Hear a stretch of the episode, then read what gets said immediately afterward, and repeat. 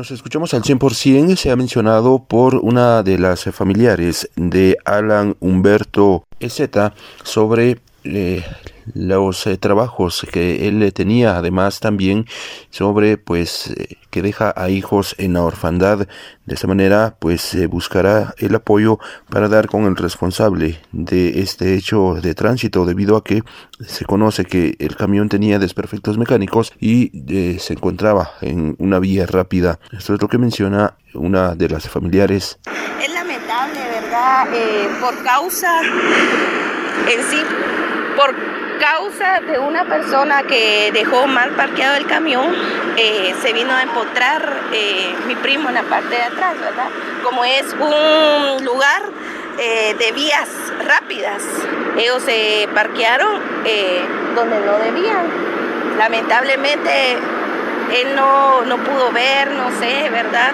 Porque aquí se mira que en la noche es muy oscuro, él no pudo ver y falleció. Eh, nos duele porque deja en, eh, en, la orfandad. en la orfandad a cuatro niños. Cuatro niños. Cuatro niños que en realidad ellos no tienen mamá. Entonces, este, es muy difícil.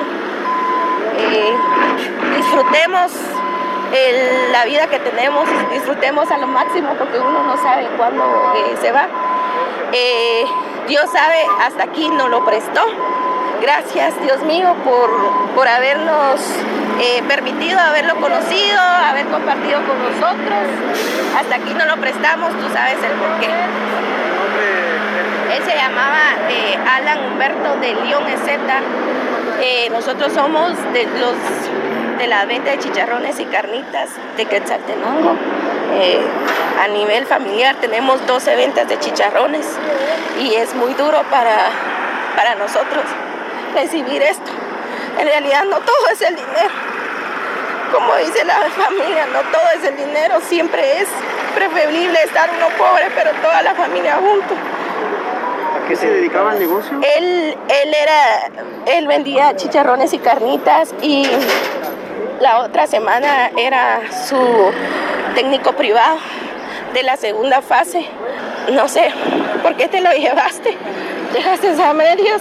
Es lo que tanto soñaste, ser abogado como tu padre. No lo creo todavía.